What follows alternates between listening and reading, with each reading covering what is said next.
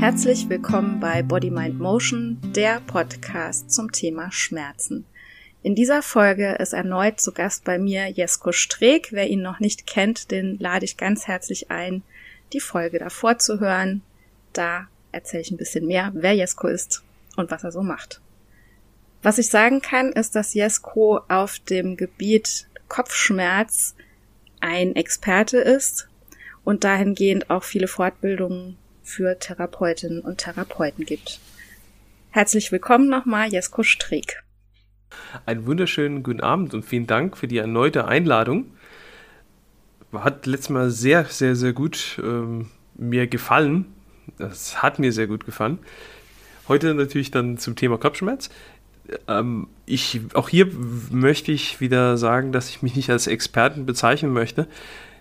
Ich habe, glaube ich, der größte Erfolg bei mir bezüglich dieser Kopfschmerzgeschichten liegt dahingehend, dass ich viel, viel selektiere und versuche, Krankheiten auszuschließen.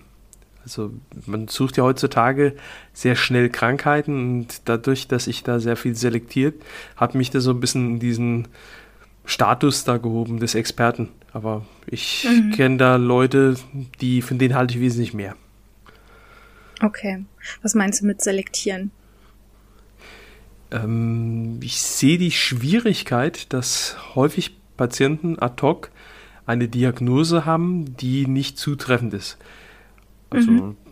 klassischer Kopfschmerz, der bei uns in Deutschland, sage ich mal, nicht so ernst genommen wird oder ähm, vielleicht übersehen wird, ist tatsächlich der reine Blutdruck-Kopfschmerz. Oder mhm. ein Kopfschmerz, weil der Klient oder die Klientin oder Patient, Patientin, je nachdem, wie man das heutzutage definiert, zu wenig trinkt. Das sind einfache mhm. Geschichten, die dennoch ähm, therapeutische Interventionen bekommen, wobei das in dem Fall nicht so sinnvoll ist. Also jeder ja. Kopfschmerz, der eher diffus ist, nicht zuordnenbar, ist eher ein Kopfschmerz, den wir in der Therapie weniger behandeln können. Mhm. Der einfach behandelt wäre, wenn beispielsweise, nur als Beispiel, mehr getrunken wird, ähm, der Blutdruck irgendwie reguliert wird, wie auch immer. Genau, das ich muss dich aber da gleich verbessern, weil ich, ich sehe jetzt schon ja. einige Hörer, die dann schon, ja, ich sag doch, ich muss da mehr trinken. Hm. Und mhm. vier Bier pro Tag lang nicht. Ich habe mir schon gedacht, nee, nee, also damit ist schon Wasser gemeint. Ja, ja. Wie würdest du generell Kopfschmerz definieren oder kann man das überhaupt? Kann, kann man überhaupt sagen, das ist die Definition von Kopfschmerz? Tatsächlich wenn was am Kopf wehtut, ist es Kopfschmerz. Ist doch eher recht leicht. Was viel schwieriger ist, äh, was passt denn auf Bereiche, die ich behandeln kann und was ist eine vielleicht mögliche Gefahr für mich? Also so mhm. ad hoc, es gibt ja unfassbar viele Dinge, die mir Kopfschmerzen machen können, die nicht über einen Physiotherapeuten zu lösen sind, die aber auch nicht unbedingt von einem Arzt zu lösen sind. Und ähm, dafür, und das ist das, wofür ich mich auch immer gern stark mache, sollte man erstmal die Kopfschmerzarten selektieren. Und ich habe, ähm, also was mir unheimlich hilft, und das habe ich ja mit mehreren Kollegen, Kolleginnen schon besprochen, ist einfach, wenn der Patient zeigt, wo dieser Schmerz ist. Und da kann man tatsächlich schon eine grobe Einteilung machen. Und hat da auch für sich schon mal, okay, eine Richtung. Mhm. Okay, angenommen, da kommt jetzt jemand zu dir, der sagt, ja, ich habe einen Kopfschmerz, der sitzt immer im Hinterkopf. Um jetzt ein Beispiel zu nennen, welche Arten von Kopfschmerzen es gibt. Ich würde dann mir das erstmal zeigen lassen. Das wäre so das Erste. Das Zweite, was ich fragen würde, wäre, ähm, was denken Sie denn, was es ist? Von was es kommt? Mhm. Und für Therapeuten, sage ich mal, ein guter Hinweis ist, wenn der Patient nicht in irgendeiner Form eine Ahnung hat, was es ist, dann scheint es eher ein Problem sein, was einer oder scheint ein Problem zu sein, was einer roten Flagge entspricht. Das heißt, mhm. der Patient kann dadurch natürlich ein Problem oder einen Schaden bekommen, muss aber nicht, aber es sollte auf jeden Fall ärztlich sekundär abgeklärt sein. Ja, okay. Also welche Arten von Kopfschmerzen gibt es denn? Sehr, sehr, sehr, sehr, sehr viele. Also wir haben klassische Spannung, also der Spannungskopfschmerz, teilt sich in verschiedene Bereiche an, episodisch und chronisch. Mhm. Ähm, eine häufige Frage ist dann immer, ab wann ist was chronisch? Und mhm. wir haben in der letzten Ex, ähm, Episode, haben wir ja schon mal durchgesprochen bezüglich Nocebus. Mhm. Und ich kann mit einem gezielten Nocebo den Patienten, den Klienten, die Patientin, die Klientin chronifizieren. Mhm. Ich weiß nicht, ob es Mosley war. Es gab eine Studie, da hat man festgestellt, tatsächlich nach sechs Sekunden ist eine Chronik möglich. Und das ich glaube, es war Mosley, ja. Ja, das ist sehr erschreckend, empfinde ich. Und was wir letztes Mal durchgesprochen haben, mit dieser ähm, Rollstuhlgeschichte, gehört zu den bekanntesten langfristig chronifizierenden Prozesse. Natürlich, wir haben auch ein bisschen mhm. gelacht da. Ähm, mhm. Ich sehe das auch nicht jetzt als witzig an. Ich finde es, ich sag mal, man lacht eher in dem Fall über die Wirkung, dass so eine Aussage tatsächlich das Leben von Menschen da so krass beeinflussen kann.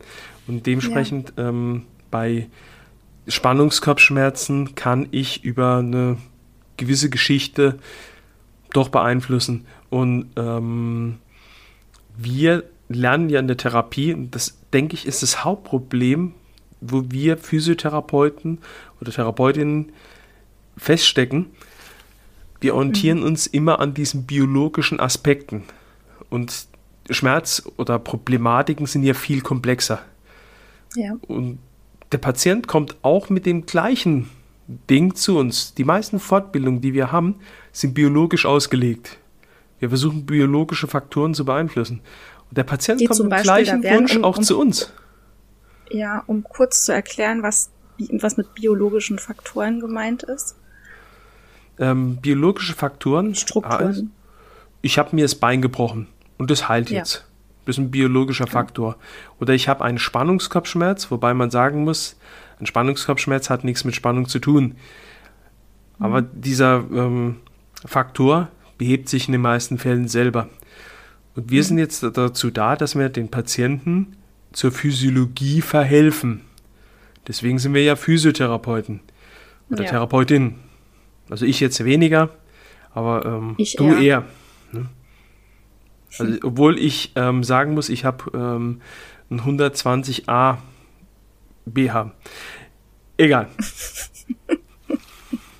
Also wir sind okay. jedenfalls da, um die Physiologie herzustellen. Und ich finde es schön, dass du immer wieder immer wieder zurückkommst zu dem Ausgangspunkt.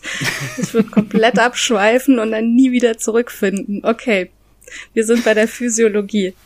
genau, also wir sind dazu da, die Physiologie herzustellen. Und deswegen spielt gerade bei jedem Schmerzbild ähm, das biopsychosoziale Modell eine große Rolle. Ich versuche das bei Akutpatienten so ein bisschen zu vermeiden, sondern einfach, dass die Therapie eine gewisse Leichtigkeit hat, dass derjenige merkt, okay, ich kann mich belasten und so weiter, möchte auf exogene Faktoren so ein bisschen verzichten, außer wenn ich merke, dass die meine Therapie beeinflussen. Mhm. Und ähm, das ist natürlich bei Spannungskopfschmerzpatienten oder bei Kopfschmerzpatienten, die länger Schwierigkeiten haben, natürlich nicht mehr so. Und das heißt, exogene Faktoren werden größer und mhm. die ähm, Faktoren der Biologie werden immer kleiner. Mhm. Also nehmen wir jetzt mal an, der Klient hat Bluthochdruck und hat aufgrund dessen einen Kopfschmerz in der Stirn, wird immer wieder auch behandelt von dem Physiotherapeuten oder der Physiotherapeutin, wobei das jetzt äh, in dem Fall über eine Entspannungsmaßnahme nicht sinnvoll ist, sondern man sollte schauen, wie man den Blutdruck unter äh, Kontrolle kriegt. Und jetzt ist es so, dass ähm, der Partner, das wäre natürlich so der soziale Aspekt, es nicht mhm. mehr so lustig findet, dass man schon wieder Kopfschmerzen hat. Und der, ähm, ich sag mal, äh, psychologische Aspekt wäre, welcher Kontext man daraus zieht. Ich habe Kopfweh, mhm. immer wieder Kopfweh. Was könnte es sein? Könnte es vielleicht sogar ein Tumor sein? Was auch immer. Wobei die Wahrscheinlichkeit sehr, sehr gering ist, sondern eher in anderen Bereichen hingeht. Und diese ganzen Faktoren greifen mit hinein, plus dem vierten Part, was im Ausland als Behavioral bezeichnet wird. Das heißt, Schlaf, Ernährung, Essen spielt eine Rolle und beeinflusst die anderen Parts. Also, wenn ich besser esse, wird mein sozialer Kontext auch geändert. Das heißt, äh, wenn ich meinem Partner sage, ich bin ab heute Veganer, kann es passieren, dass er sagt, das finde ich sehr schön. Es kann aber auch passieren, mhm. dass er sagt, das finde ich richtig scheiße. Mhm. Und dementsprechend ändert sich da auch das Sozialverhalten. Der Kontext ist auch ein anderer, weil ich weiß, ich tue was Gutes für meine Umwelt und für die Tiere, mhm. was mein Partner vielleicht nicht gut findet, weil er Tiere nicht mag oder was auch immer. Aber man sieht, ich ändere einen Punkt und der verändert wieder die anderen Bereiche mit. So, jetzt habe ich ja. lang und an einem Stück geredet. Es tut mir leid, Tine. Das ist vollkommen in Ordnung so. Das ist ja auch hochinteressant. Ähm, ich weiß, dass einige Leute, die diesen Podcast hören, Menschen sind, die Migräne haben. Ab wann spricht man von einer echten Migräne? Was sind da die Faktoren? Ähm, hm. ist natürlich eine sehr, sehr gute Frage, wo selbst die Wissenschaft zerlegt. Mhm. Es gibt bis heute keine Definition der Migräne. Das ist schon mal erschreckend. Ich versuche es relativ einfach zu halten und möchte da nicht so ins Komplexe abspringen, versuche es auch relativ casual zu erklären. Ein valider Fakt für eine Migräne ist tatsächlich der Schmerz mit der Lokalisation. Also wenn der Schmerz eher vorne im Gesichtsbereich ist, um die Augen herum, also auf einer Seite, spricht für eine Migräne. Dann auch der langsame Aufbau und der massive Schmerz spricht für eine Migräne. Das im Dunkeln liegen, brechen, ist ein Sekundärfakt, der aber nicht unbedingt valide ist, weil es ein vegetativer Fakt ist. Das heißt, mein vegetatives System ist entgleist, aber das kann ich tatsächlich bei einem Spannungskopfschmerz auch bekommen. Mhm. Ein weiterer Fakt ist die Liegeposition. Wenn ich eine Migräne habe, möchte ich mich nicht mehr bewegen. Die Patienten, die sich vor Schmerz winden, riechen eher nach Clusterpatienten, aber einer Migräne entspricht das nicht unbedingt. Dann auch die Dauer des Schmerzes. Also eine Migräne geht beim Erwachsenen durchschnittlich drei Tage. Das ist bei Kindern eben nicht so. Kinder kann sein, dass eine Migräne eine halbe Stunde dauert oder maximal einen Tag und das führt natürlich in diesem Biopsychosozialmodell, was ich vorhin angesprochen habe, zu Riesenprobleme. Also wir nehmen mal so den kleinen Jeremy Pascal, der gerne PlayStation 5 spielt. Und die Mutter sagt, Jeremy, äh, die PlayStation 5 und die Note 5 passen nicht so gut. Also in der nächsten Mathearbeit wirst du jetzt mal was Besseres schreiben, sonst ist die Playsee weg. So, und mhm. der Junge lernt tatsächlich und es passiert folgendes: Das vegetative System fährt hoch. Und davon lebt die Migräne. Wenn das vegetative System immer wieder hochfährt, löst sich die Migräne leichter aus. Das passiert auch in dem Fall den kleinen Jeremy Pascal.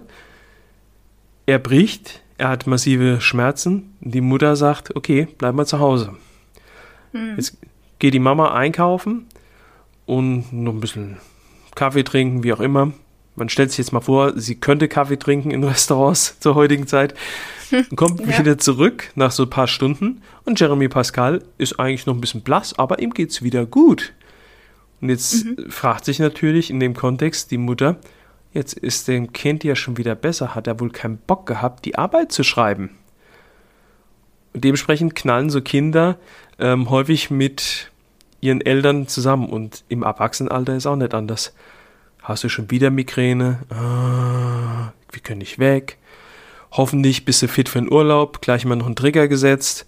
Da ist man vom Urlaub nervös. Vegetatives System geht hoch. Migräne ist da. Juha he. Hm. Kannst du vielleicht ungefähr sagen, wie weit der derzeitige Stand der Migränetherapie ist, also auf wissenschaftlicher Basis? Es gibt wissenschaftliche Fakten, ähm, was man herausgefunden hat, alle Sachen, die dämpfen. Also sprich, was ich auch gerade eben angesprochen habe, wo das vegetative System runterfahren, sind förderlich für die Therapie. Ähm, hinzu gibt es diverse Ernährungsmaßnahmen, die Effekte zeigen. Und ähm, Ausdauertraining oder diverse Kraftsportarten sind so relativ das Effektivste. Mhm. Was ich unbedingt empfehle, und das ist was, was mich seit Jahren selber triggert, weil ich, ähm, wie gesagt, vom vierten Lebensjahr Migräne an hatte. Das hatte ich im letzten Podcast, glaube ich, zu Beginn gesagt. Ähm, mhm. Ich habe jahrelang immer wieder gesucht, woher kommt denn meine Migräne? Ich habe nach einer Ursache gesucht. Und das ist auch ja. das, was wir ähm, heutzutage erleben in den Medien. Eine bekannte Ursache für Migräne kann die Ernährung sein. Eine bekannte mhm. Ursache für Migräne kann das und das sein. Und das ist alles nicht korrekt. Es sind keine Ursachen. Es sind mhm. Auslösefaktoren.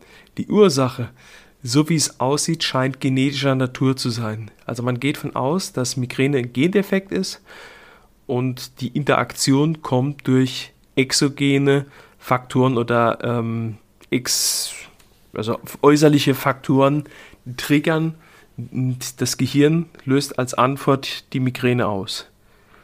Also ja. man hat als Beispiel, du gehst mit einem Mann jetzt zum Ikea und sagst dann, also darf man überhaupt Werbung machen? Du könntest ja, auch ein ja, anderes natürlich. Möbelhaus gehen, zum Beispiel Roller, ja. soll auch ganz toll sein. Oder äh, XXL-Möbel, bla bla bla. Man muss ja immer ein bisschen neutral sein, sonst gilt es ja als Werbung. Du gehst in so ein Möbelhaus rein und sagst zu ihm, Schatz, du, ich möchte mir jetzt diesen Schrank holen. Und er sagt dir als Antwort, Mettwurst. so, und deine Reaktion wird in dem Fall, glaube ich, nicht so sein, dass du jetzt lachst. Du wirst dann erstmal sagen, okay, irgendwas ist da ganz faul. Mhm. So, nachts liegt ihr im Bett und ihr macht schon Pläne für die nächste Woche, für eure Praxis und du sagst du, ähm, wir könnten doch eigentlich vielleicht noch ein paar Kettlebells holen. Und er sagt daraufhin, Mettwurst. Hm. Und dieses Spielchen können wir mit zig Beispielen bringen. Das heißt also, jedes ja. Mal gibt er eine nicht adäquate Antwort auf einen Reiz, was nicht so passt. Und das mhm. ist das Problem der Migräne, wo die Migräne wissenschaftlich als therapeutisch auch schwierig macht wie, im Prinzip kann alles eine Migräne auslösen. Mhm. Die ähm, Ursache ist bekannt, aber. Ja. Gibt es, gibt es irgendwas, ähm, wo du sagst, da würde ich, also du bist ja selbst betroffen davon, aber wo du sagst, da würde ich definitiv die Finger von lassen. Gibt's da sowas? Ich würde mich vor orthopädischen Versprechungen lösen. Das heißt, mhm. ein Klassiker ist ja natürlich diese Geschichte, dass der Atlas Migräne auslöst. Das mhm. ist nicht korrekt. Was man, sag ich mal, bestätigen kann, dass Entspannungsmaßnahmen aller Atlas natürlich das vegetative System runterfahren, die Wahrscheinlichkeit mhm. für eine erneute Migräneattacke eher reduzieren. Aber das machen auch andere Dinge, Yoga, Ausdauer, also alles, was das vegetative System ja. hält, hilft mir. Aber es ist natürlich eine mhm. Lüge, wenn man sagt, okay, ich behandle den Atlas, ich korrigiere den Atlas, daraufhin habe ich nie wieder Migräne. Das ist einfach mhm. ähm, wissenschaftlicher Nonsens. Ähm, mhm. Ich selber kann sagen, jeder Mensch hat unterschiedliche Auslösefaktoren. Ich habe einen Patienten gehabt, den habe ich komplett durchgescreent, alles orthopädisch nichts und ich sage mal psychosozial auch keine Probleme. Und mhm. es war überhaupt kein richtiger Konsens zu finden. Und tatsächlich sind wir irgendwann draufgekommen und deswegen ist auch so wichtig, dass die Menschen ein Migränetagebuch ausfüllen, weil das mhm. im Prinzip unser Indizienratgeber ist. Und das hat der junge Mann gemacht und dann kam halt raus, dass er immer, wenn er Champignons gegessen hatte, Migräne hatte. Und er mhm. hatte tatsächlich, und das ist das Schöne, in der Evidenz ist nirgendwo bekannt, dass Champignons Migräne auslösen können. Mhm. Aber tatsächlich geht das. Evidenz ist ja nicht allmächtig oder ist nicht das letzte Wort. Ja, ja, ja. das muss man immer dazu sagen, ja. Richtig. Also mein Lieblingsbeispiel, ich halte mich sehr viel an die Evidenz. Mhm. Jedoch ähm, mag ich auch dieses Beispiel mit dem Fallschirm. Also es gibt diese, es gibt keinen validen Beweis, dass ein Fallschirm mir wirklich beim Sprung aus dem Flugzeug was hilft. Natürlich wird jeder einen Fallschirm nehmen. Aber aus der Evidenzsicht ist es natürlich fragwürdig. Deswegen, ja. Genau, deswegen ärgere ich mich über manche Leute, die die Evidenz wirklich knallhart machen in jedem Bereich. Ja. Und ähm, ich bin mir sicher, im Flugzeug, wenn die rausspringen, sie würden genauso den Fallschirm wählen. Ja. Auf jeden Fall. Ja, da hast du recht. Ja. Ähm, ich habe ein paar Fragen geschickt bekommen. Über Instagram ja. hatte ich ja aufgerufen, ein paar Fragen zu schicken und da kam eine Frage, die lautet, wie unterscheidet man Migräne von Clusterkopfschmerzen? Also ein Teil haben wir ja schon besprochen. Einmal mhm. die Länge. Ein Clusterkopfschmerz geht im Durchschnitt einen Tag, Migräne geht drei Tage. Ähm, dann ein Clusterkopfschmerz wird in dieser Phase, wo er sich versucht auszuruhen, nicht ausruhen können, der wird sich für Schmerz bewegen. Und das sind genau die Leute, die sogar mit einer vermeintlichen Migräneattacke arbeiten können. Das geht bei Migräne nicht. Wenn du bei Migräne versuchst zu arbeiten, das probierst du einmal und dann stirbst du den Heldentod. Also ich habe das einmal probiert. Ich habe damals auf die therapeutische Bank drauf gebrochen. Mein Patient hat mich okay. gefragt, ob alles okay ist und ich habe gesagt, ja, ja, ich habe nur Schluck auf. hat er dir geglaubt? Ja, er hat es mir geglaubt. Er, ich glaube, er hat gedacht, mhm. Mann, der Strick, der hat einen Tee gehabt oder was. Ne? Also das ist mega peinlich. Schön. Also unterschiedliche Zeitdauer. Dann haben wir ähm, praktisch das Winden vor Schmerz. Dann kommt noch ein Faktor hinzu. Eine Migräne ist niemals immer zur gleichen Uhrzeit und bei Cluster ist es relativ zur gleichen Uhrzeit. Mhm. Dann ein anderer Faktor ist, ähm, Migräne kann, sag ich mal, ähm, das ganze Jahr durch ausgelöst werden. Ein Cluster ist hauptsächlich äh, in Frühjahr- und Herbstepisoden. Also wenn ich im mhm. Sommer noch nie eine Migräne hatte und im Winter noch nie eine Migräne, spricht das auch gegen die Migräne. Mhm. Das sind so diese klassischen okay. Geschichten. Jetzt ja. kommt eine fiese Geschichte, das muss ich aber auch leider sagen. Es gibt Patienten, die haben beides gleichzeitig und sie switchen. Mhm. Und das macht natürlich die Pathologie noch schwieriger. Ja. Und die Betroffenen verzweifelter, auch verzweifelter, als wahrscheinlich sowieso schon sind, ne? Richtig, ja. ja. Ähm, eine andere Frage war eine, die wir wahrscheinlich beide nicht so wirklich beantworten können und auch so ad hoc in einem Podcast nicht beantworten wollen. Und zwar ähm, kam die Frage an, jeden Morgen direkt nach dem Aufwachen habe ich für circa eine halbe Stunde Kopfschmerzen. Was könnte das sein? Das ist natürlich sehr, sehr allgemein. Ja. Es gibt aber tatsächlich gibt so ein paar Klassiker. Wenn ich nach dem Aufstehen Schwierigkeiten habe, ähm, Möglichkeit ist, weil mir der Blutdruck absackt, wenn ich hochgehe, müssen wir mal Blut, äh, Blutdruckkontrollen machen. Es kann aber auch sein, dass ähm, der äh, ja, allgemeine Dehydrationszustand ein Problem ist. Mhm, Je nachdem, wie viel ich nachts schwitze, ja. kann ich natürlich ja auch diese Schwierigkeiten haben. Das sind ja. jetzt so, so zwei Klassiker. Aber hm. tatsächlich ist es ein bisschen schwierig aus der Distanz das zu beurteilen. Ist es, ja. Also im Zweifelsfall vielleicht. Vielleicht aus dem biopsychosozialmodell gesehen, vielleicht will man einfach nicht aus dem Bett, weil nebendran der Partner liegt. Also. Auch das. Auch ich also, würde da nicht ja. raus wollen. nee. Aber da auch im Zweifelsfall immer vielleicht mal den Arzt auch dann erstmal drauf Definitiv. Lassen, das da, sollte auf jeden Fall ärztlich sich, abgeklärt ja. werden. Genau. Genau. Ähm, dann war noch eine Frage, wie wird eine episodische Migräne chronisch? Hast du eben schon mal angesprochen. Versuch's noch mal irgendwie, ja, kompakt in ein paar Sätze zu, zu packen. Ähm, ja, es gibt verschiedene Migräne-Möglichkeiten. Also, wie gesagt, ähm, verschiedene Auslösefaktoren. Und die chronische heißt ja, ich mache etwas die ganze Zeit, was mein Gehirn sagt, finde ich nicht so gut. Mhm. Und die episodische ist, ist wahrscheinlich auch die Form, wo ich das nicht so häufig mache. das kann man, sag ich mal, vielleicht so ein bisschen als gröbere Einteilung machen. Also als Beispiel, ähm, wenn ich vielleicht eine Schwierigkeit mit Wein habe und die mit Wein, also dem Getränk mit Wein oder mit Wein. Wein. Nee, mit ähm, Wein, Wein, den Getränk. Ja. Und mhm. je nachdem, welche Saison ist, im Winter trinkt man eher roten und vielleicht vertrage ich mhm. den roten nicht. Wobei man mhm. auch wiederum sagen muss, bei Wein ist nicht nur das, der Inhalt das Problem, sondern einfach auch der Wasserverlust. Deswegen wird halt in manchen Ländern zum Wein immer eine Flasche Wasser dazugegeben, um diesen Wasserverlust auszugleichen. Ich dann sage, nee, ich brauche das, ne, weil ich einfach jetzt Bock nur auf Wein habe und nicht meine Ressourcen der Niere mit Wasser verschwenden möchte, kann das natürlich auch zum Problem werden. Und da, da spielen viele, viele Faktoren eine Rolle. Entscheidend ist für Migräne immer das vegetative Nervensystem. Wenn es im Vorfeld hochgefahren ist durch Stress, weil ich mir nicht die nötige Zeit für mich selber nehme oder ich ähm, Stressoren habe oder Energieräuber, Glaubenssätze, die mich hochfahren, dann mhm. wird die Migräne häufiger kommen. Ich habe dazu selber ähm, einen ganz interessanten Fakt erlebt.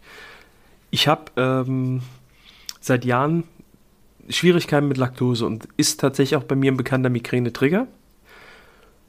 Wo ich in Ägypten war, tatsächlich, war es so, dass für mich das völlig aus dem Gehirn war. Ich habe dieses tolle Buffet in dem Hotel gesehen und ähm, ich fand die arabische Ernährung sehr, sehr interessant, sehr viel mit Milch und irgendwie war aus meinem Gehirn, ich habe gar keine Laktose. Und ich habe jeden Morgen wie ein Geisteskranker mir ewig Milchspeisen reingefahren mit Milchkaffee mhm. und noch hier Milch dazu und da. Und am Tag drei, vier passierte folgendes. Ich bekam Durchfall des Todes. Mhm. Und mir wurde ja im Vorfeld auch schon, bevor ich darüber gereist bin, von vielen auch schon vielen Nocebus gesehen, wo man gesagt hat, mhm. gehen Sie nicht drüber. Da drüben sind nur Terroristen. Gehen Sie nicht drüber. Mhm. Da drüben holen sich zig Darmkeime. Gehen Sie nicht drüber. Mhm. Sie können sterben. Und ich habe da echt gedacht, also will ich das wirklich hören? Und ja. während ich diese Krämpfe hatte und wirklich mich ja zu Tode gequält habe, kamen natürlich dann meine Gedanken hinzu. Ich habe dann gedacht, ich habe einen Bandwurm, der mit seinem mhm. Pyramidenkopf sich durch meinen Darm wälzt und mm. ich habe aufstoßen müssen ohne Ende. Ich habe brechen müssen. Und an Tag 5, ich konnte gar nichts mehr essen, ist mir auf einmal gekommen, Mensch, äh, Strick, du hast ja unheimlich viel Milch zu dir genommen. Und da kam für mich auch so der Aha-Effekt. In Deutschland ja. hätte ich Migräne bekommen. Mhm. Und ich habe sie nicht bekommen. Und das war für mich ein Phänomen. Mhm. Mhm. Anderes Land, andere Sitten, keine Ahnung. Also war für mich ja. mega interessant. Vielleicht, weil die Milch anders ist, die, der Faktor kann ich nicht sagen. Ich weiß aber, wenn ich es hier mache, ist sehr wahrscheinlich, dass ich eine Migräne bekomme. Okay. Und keinen Durchfall. Ja, das ist auch das Interessante. Also ähm, andere Reaktion auf eine Problematik. Ich sag nur Mettwurst. Ja, so ist es. Schön. Ähm, hast du auch noch Fragen geschickt bekommen? Weil du hattest, hattest es ja auch in deinen Status gepostet oder in deinen Stories bei Instagram reingepostet. Tatsächlich habe ich keine bekommen, aber ich habe okay. manchmal das Gefühl, ähm, dass die Leute sich nicht trauen, mich zu fragen. Manche heben mich dann mal so ein bisschen gottesgleich als Experte hin und ich freue mich natürlich, wenn ich da helfen kann. Ich merke aber auch, dass da ähm, die Leute vorsichtiger geworden sind die letzten Jahre und ja, mir irgendwas äh, Größeres sehen und so, ach Gott, den will ich nicht stören, weil der hat genug zu tun. Ich meine, klar ja, habe ich ja auch, aber es das heißt ja, ja, nicht, dass ich da irgendwo unerreichbar für die Leute bin. Das ist doch Quatsch. Und ja, leider habe ich da nichts bekommen, aber ich. Okay. So. Dann frage ich dich einfach mal noch was. Gerne. Ähm, ähm, du hast auch mal einen kleinen Beitrag darüber gebracht, Schmerzen mit einer Handy-App zu behandeln. Was ist da dran und um was geht's da genau? Ja, das ähm, kommt aus dem Bereich des Graded Motor Imaging. Also mhm. das ist eine ich sag mal, neuere Variante der Schmerztherapie. Teile der Schmerztherapie sind bekannt schon bei uns seit Jahren, sprich mit Spiegeltherapie oder Vorstellung, mhm. Kognition. Andere Interventionen mit Yoga, die arbeiten schon seit Jahren damit. Ähm, ja. Man hat es dann über das Motor Imaging nur, ähm, ich sag mal, in die wissenschaftlichen Ebene gehoben. Das heißt, mhm. wir haben sogenannte Neuronen, Spiegelneuronen, mit denen wir ja unser Gehirn, sag ich mal, casual gesagt, austricksen. Und mhm. es gibt dann bei Extremitäten gibt es ähm, eine schöne App, die, ähm, ich weiß gar nicht, ob ich den Namen nennen darf, weil es gibt da nicht ja, so viel. Ja, du nennen. Ansonsten nenne ich sie. Also ich, ich arbeite auch damit. Also das ja. ist diese Orientate Free App oder Orientate genau. Pain Management. Und ja. ähm, ich nutze die tatsächlich für viele, viele, viele Dinge. Also nach frischen OPs empfinde ich diese App als genial, weil Absolut. sie diese maladaptive Schonhaltung mir wegnimmt und ich mhm. relativ schnell in die aktive Form komme. Also im Prinzip macht sie das, was ich vielleicht früher mit manuellen Techniken gemacht habe. Ja. Und genau. ähm, nur, dass die auch, Zeit noch schneller ist. Ja. Ja, auch bei, mhm. bei chronisch regionalen Schmerzsyndromen funktioniert das auch sehr gut übrigens. Richtig, also die App macht ja, ja folgendes. Ich bekomme Bilder, deswegen Motor Imaging. Und diese mhm. Bilder, die ich sehe, versucht mein Gehirn zu überprüfen. Das heißt, ich muss auf diese App diese Bilder, die ich sehe, beurteilen, ob es die linke Seite ist oder die rechte. Also ist der linke Fuß also, oder der rechte Fuß oder die linke genau, Hand oder der rechte erklären, Hand. Sind, sind der rechte Hand, Hände genau. Füße. Genau. Es sind Hände und Füße, Hand. die in verschiedenen, der rechte Hand. Es sind verschiedene, also es sind verschiedene Bilder von Händen und Füßen, rechts oder links, in ähm, verschiedenen Positionen auch, auch mit verschiedenen, in verschiedenen Kontexten. Dann hat die Hand mal eine Uhr am Arm oder ähm, ne, die Fingernägel sind lackiert. Also es ist, sind ganz unterschiedliche Bilder und ähm, man kann sich diese App ähm, runterladen. Die kostet auch nichts. Ich arbeite oder setze die ganz oft bei Patienten ähm, mit einem chronisch regionalen Schmerzsyndrom äh, ein. Ähm, und es ist also sehr, sehr verblüffend. Ne? Erklär du noch mal gerade kurz, wie das funktioniert.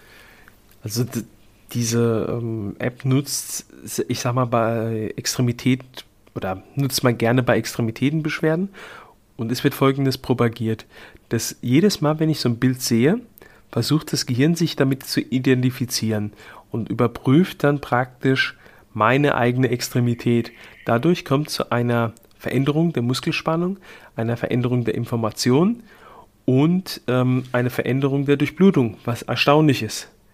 Und das ist eigentlich dieser positive Effekt und gleichzeitig wird mein Warnungssystem runtergefahren, weil das Gehirn überprüft, okay, die linke Hand steht so und so und kriegt aber auch den Input, nee, die Hand macht gar nichts. Ne? Und mhm. das ist dann diese, ich sag mal, Zauberwirkung, wo man dann denkt, Menschenskinder, jetzt ist der Patient da am Arm doch beweglicher oder hat auch weniger Schmerzen. Mhm. Es gibt natürlich aber auch mehrere Aspekte, wie man das dann weiter trainieren kann, Richtung Rücken, Richtung Kopfschmerz. Ähm, ich nehme dann eine weitere Stufe, die Spiegeltherapie, wo man mhm. halt hinter dem Spiegel im Rahmen von Schmerzen etwas anderes macht wie vorm Spiegel. Mhm. Also man sollte nicht unbedingt das Gleiche machen, weil dann nur der Ist-Zustand abgerufen wird. Mhm. Wenn ich hinter dem Spiegel das Gleiche mache, ähm, habe ich keine Veränderung. Mache ich was Unterschiedliches, wird auch wieder diese, ich sag mal, Verknüpfung mit dem Gehirn unterbrochen. Und da mhm. gibt es auch wieder, weil wir ja natürlich einen multifunktionellen Podcast hier haben, kann man natürlich auch gleich mal wieder eine Übung machen für zu Hause. Man dreht einfach mal den Kopf nach links und nach rechts und merkt vielleicht, dass man ein bisschen eingeschränkt ist. Jetzt geht man vor dem Spiegel und schaut genau in den Spiegel, lässt seinen Kopf gerade stehen und bewegt einfach den Unterkörper zur Gegenseite. Das heißt also, mein Kopf schaut die ganze Zeit in den Spiegel, während ich mich mit leichten, tapsigen Schritten nach links drehe, komplett mit den Schultern und nach rechts drehe. Und das Erstaunliche ist, wenn ich vorher zu einer Seite bei der normalen Drehung eingeschränkt bin, funktioniert es vom Spiegel so, dass ich von der Mobilität doch weiterkomme. Hm. Und das ist auch so eine Funktion von diesem Graded Motor Imaging. So kann ich eine Einschränkung per Spiegel beeinflussen. Es okay. gibt ja natürlich krassere Sachen noch. Ja. Nenn mal ein Beispiel so aus der Migränetherapie. Ähm, Migränetherapie, es kommt ein bisschen drauf an, welche Migräne. Ich sag mal, meine Lieblingsmigräne ist tatsächlich diese klassische Wochenendmigräne, mhm. weil ich als Therapeut tatsächlich nicht so viel machen muss. Also das ist eine reine vegetative Form.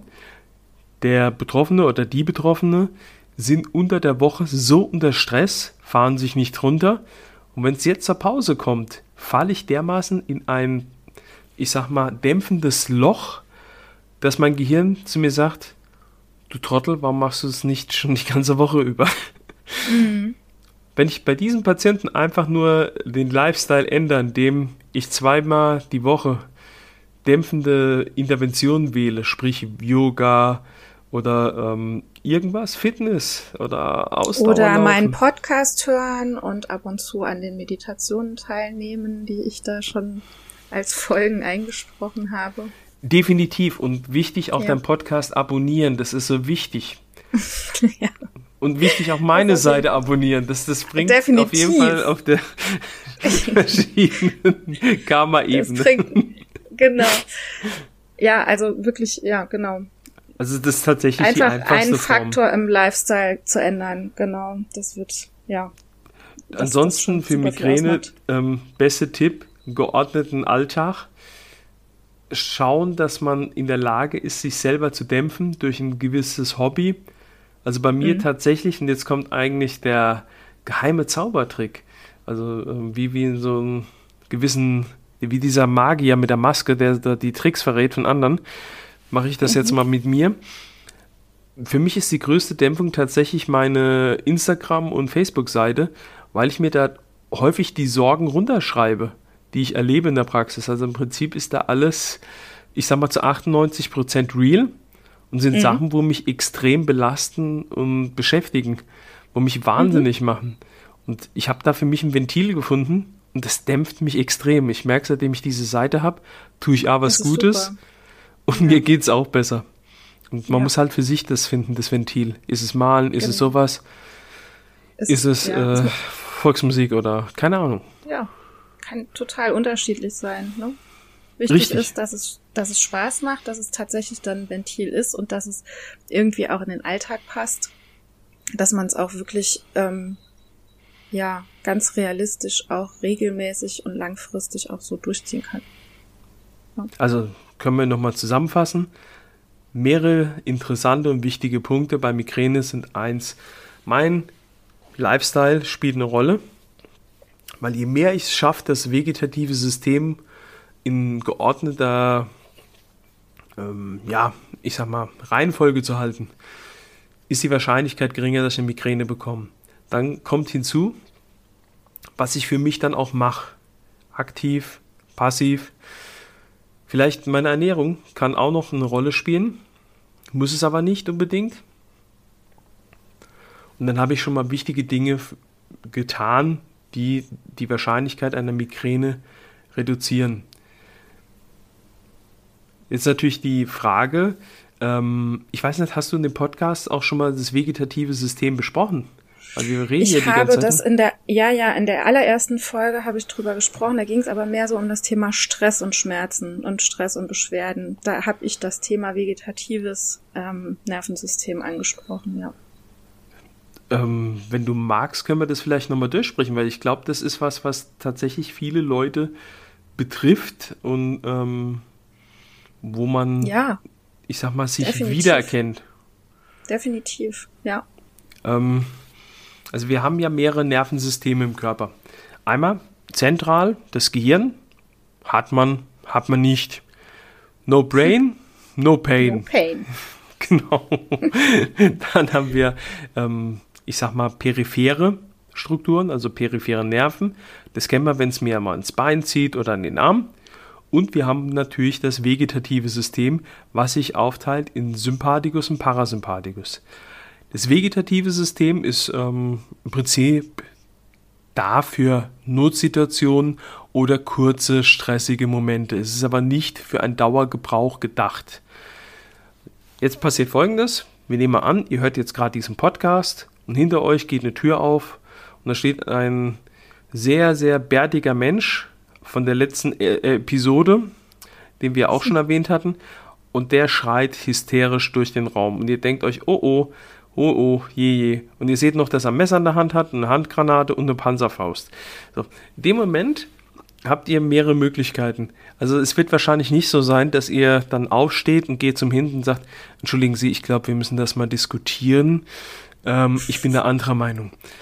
Also in dem Fall wird eher der Instinkt entscheiden und es passieren drei Möglichkeiten, wie ich instinktiv reagiere. Möglichkeit 1, ich spring hoch, mache einen Kung-Fu-Kick und drehe den Menschen um. Möglichkeit 2, ich ziehe einfach meine FFP2-Maske höher und hoffe, dass er mich nicht sieht. Möglichkeit 3, ich renne einfach aus dem Raum raus. Aber es sind instinktive Prozesse, die ich nicht unbedingt steuern kann. Entscheidend ist, bei allen diesen drei Prozessen wird meine Nackenmuskulatur anspannen. Das heißt, wenn ich chronisch Nackenverspannung habe, befinde ich mich im vegetativen Schutzmodus. Also ich versuche mich vor irgendwas zu beschützen. Warum? Das kann man aus der Distanz schlecht sagen, aber das Gehirn versucht jedenfalls zu schützen. Deswegen bringt es auch nichts, wenn ich da andauernd massiere. Ich sollte mich eher mal fragen, warum mein Gehirn mich immer wieder in diesen Schutzmodus bringt. Jetzt haben wir natürlich verschiedene Symptome, die dieses Vegetative mir auch zeigen. Das heißt erstmal, ich kriege Pickel, obwohl ich über 20 bin. Das ist natürlich sehr unangenehm. Gerade für Frauen habe ich gehört. Aber auch für Männer mhm. so. Pickel sind nie angenehm. Eben. Man bezeichnet auch das als, das finde ich das Wort so schrecklich, Hautunreinheiten. Ne? Ich fällt mir gerade noch eine kleine Anekdote, bevor wir da wieder zurückkommen. Mir hat ein Patient erst ein Wort gesagt und ich habe es nicht verstanden. Ich habe gedacht, das ist ein Wort, was ich nicht kenne. Bis ich erstmal das gerafft habe. Ich hatte einen Patient, der, ähm, ich weiß nicht, ob er russisch war oder kroatisch, ich kann es nicht mehr zuordnen. Jedenfalls hat er einen diskreten Dialekt gehabt. Und er hat zu mir mhm. gesagt, das Wort Kopfschmerztableti. und ich habe das erst nicht verstanden, weil ich ja selber ein bisschen, ähm, ich habe ja einen Hörfehler tatsächlich oder mhm. ein Hördefekt oder habe ein Handicap im Hören und ich habe es nicht verstanden. Ich so, wie bitte? Und er, Kopfschmerztablette. Und ich dachte, was ist denn das? Sag ich, kenne ich nicht. Bis ich verstanden habe, Kopfschmerztablette, aber Kopfschmerztablette. ja, fand ich sehr witzig. Hat aber mein vegetatives System hochgefahren, weil ich mich danach sehr geschämt habe. Okay, also machen wir weiter. Also wir haben Pickel, obwohl wir bei 20 sind. Mhm. Hinzu kommt, dass wir extrem auf Wärme stehen, weil Wärme dämpft uns und wir mhm. fahren dann runter. Deswegen morgens ähm, unter die Dusche, 4000 Grad über den Rücken, keine Verbrennung, aber wenn wir im Oberkörper zurückgehen und es kommt auf den frontalen Bereich oder den vorderen Bereich, kann man danach wahrscheinlich die Haut per Transplantation wieder ranmachen lassen. Also sehr, sehr heiß über den Rücken, dämpft extrem. Hm. Hinzu kommt, dass man ähm, metaphernhaft auch dünnhäutiger wird. Das heißt, ich kriege schneller Schmerzen. Ich werde schneller schmerzhaft reagieren. Mein Warnsystem ist ja an. Ich bin ja im Überlebenskampf. Aber auch meine Laune ist ähm, schlechter. Wenn es dann heißt, Schatz, könntest du eigentlich Halliklappe? also kennt, glaube ich, jeder, wenn er vegetativ hochgefahren ist. Auf jeden Fall. dann kommt noch hinzu, dass ich dann ähm, nachts zwischen zwei und vier immer wieder aufwach, weil das die Zeit ist, wo mein Gehirn gewisse Dinge verarbeitet. Also das heißt auch, wenn ihr jetzt den Podcast hört, heute Nacht zwischen zwei und vier müsst ihr dieses Gesabbel von mir und Tine erstmal verarbeiten. Und wenn das für euch ein Problem darstellt, dann ähm, werdet ihr sehr wahrscheinlich aufwachen, werdet entweder am Kühlschrank gehen, was futtern oder euch kurz bewegen und dann wieder weiter schlafen. Also das heißt, wir, also ihr habt uns nicht nur auf den Ohren, sondern auch in der Seele und es tut mir natürlich jetzt schon mal leid. ähm, die nächste Problematik oder ähm, nächster Effekt, wo dabei ist, ich kann natürlich mit Magenschwierigkeiten bekommen, weil ich ja im Kampf bin. Ich habe auch keine Zeit zum Essen. Dementsprechend kann es natürlich ähm, zu Magenbeschwerden führen. Und auch hinsichtlich ähm, dessen, und jetzt kommen wir wieder auf die Migräne, was manchen bekannt vorkommt, ich werde lichtempfindlicher. Das heißt, wenn ihr jetzt ähm, extrem vegetativ seid, könnt ihr die Sonneneinstrahlung überhaupt nicht ab. Diesen Effekt kennen auch manche, wenn die abends im Auto fahren, es regnet und die Scheinwerfer von dem entgegenkommenden Auto wirken so, als wären das Fernlicht an. Das ist aber in meisten Fällen eben nicht so. Man fragt auch den Partner, könntest du, äh, ne, man sagt so, ähm, du, guck mal, der hat Fernlicht an. Und der Partner sagt, nee, das stimmt nicht. Oder er ist auch vegetativ getriggert und sagt, halt die Klappe. Kommt drauf an. Dann ja. hat man noch ähm, andere Symptome, wie zum Beispiel, dass man ähm, versucht zu brechen. Also man merkt, man muss mehr schlucken und der mhm. Gegenspieler mhm. liegt halt im Kehlkopf. Und deswegen lohnt es sich natürlich als Migränepatient zu brechen, weil ich dann schneller dämpfen kann, auch wenn es eklig ist. Mhm. Wenn mir das Brechen nichts hilft, dann sollte ich natürlich äh, auch nochmal überprüfen, woran das liegt. Habe ich noch andere Symptomatiken dabei? Aber tatsächlich ist es so, dass äh, Brechen bei Migräne das vegetative System dämpft. Mhm. Und der letzte Punkt dazu, und dann haben wir das auch durchgequatscht. Ähm, ich bin mittags natürlich dann immer müder. Also zwischen zwei und vier mittags, gerade nach Mittagessen könnte ich dann schlafen und dann will der Körper mich dämpfen, diese praktisch Dämpfung runterfahren.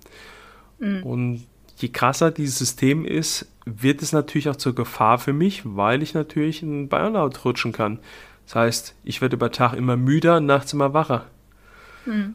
Das ist so, ich sag mal, die Definition von Burnout, ein entgleistes vegetatives System. Manche verwechseln das gerne mit einer Fatigue, aber ich will mal sagen, Fatigue ist ein vegetativer Tourette.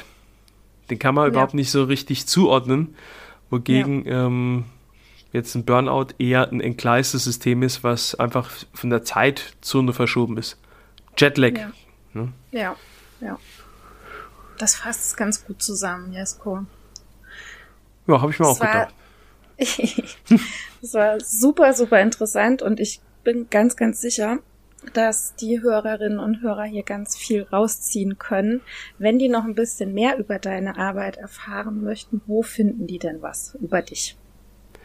Ähm, zu Kopfschmerz, gut, ich halte ja für Therapeuten Kurse, wobei ich jetzt auch so ein bisschen gucken will, dass ich für die normalen ähm, Sterblichen, also im Prinzip nicht, nicht Therapeuten, sondern mhm. einfach Betroffene, da auch noch was macht. Da bin ich ein bisschen noch dran, aber es ist noch nicht so gesichert.